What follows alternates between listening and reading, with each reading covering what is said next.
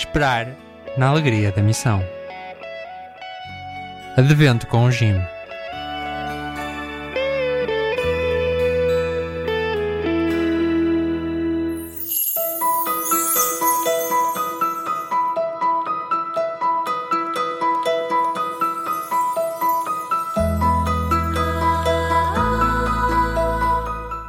Ele não era a luz, mas veio para dar testemunho da luz.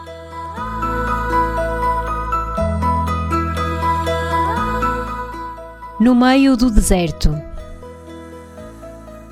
Os grandes movimentos religiosos nasceram quase sempre no deserto. São os homens e as mulheres do silêncio e da solidão que, ao verem a luz, podem tornar-se professores e guias da humanidade.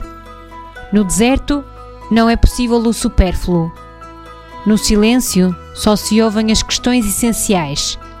Na solidão, só sobrevive quem se alimenta do que tem dentro. No quarto Evangelho, o Batista é reduzido ao essencial. Não é o Messias, nem Elias regressado à vida, nem o profeta esperado. É a voz que clama no deserto. Não tem poder político, não tem título religioso, não fala do templo ou da sinagoga. A sua voz não nasce da estratégia política nem dos interesses religiosos. Vem do que escuta o ser humano quando se aprofunda o essencial. O pressentimento do Batista pode ser resumido assim: há algo maior, mais digno e esperançoso do que aquilo que estamos a viver. A nossa vida tem de mudar desde a raiz. Não basta frequentar a sinagoga sábado após sábado. De nada serve ler rotineiramente os textos sagrados. É inútil oferecer regularmente os sacrifícios prescritos pela lei. Nenhuma religião dá vida. Devemos abrir-nos ao mistério do Deus vivo.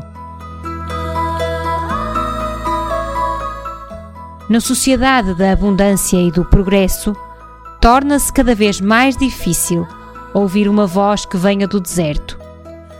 O que se ouve é a publicidade do supérfluo, a divulgação do trivial, o palavreado de políticos prisioneiros da sua estratégia e até discursos religiosos interesseiros.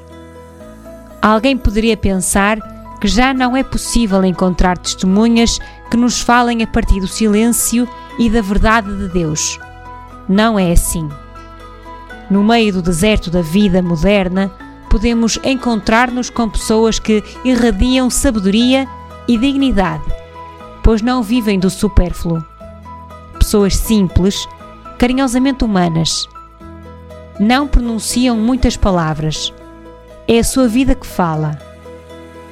Eles nos convidam, como o Batista, a deixar-nos batizar, a mergulharmos numa vida diferente, a receber um novo nome, a renascer, para não nos sentirmos produtos desta sociedade nem filhos do meio ambiente, mas sim filhos e filhas amados de Deus. Reflexão do Padre José António Pagola.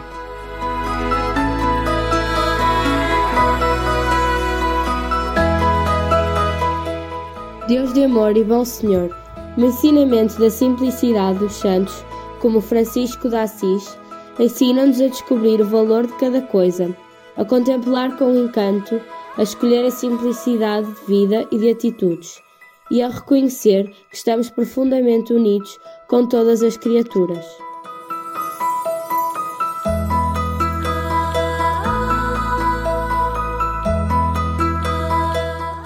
O meu desafio missionário hoje é procurar algo de supérfluo na minha casa que possa ser útil a alguém mais necessitado e doá-lo.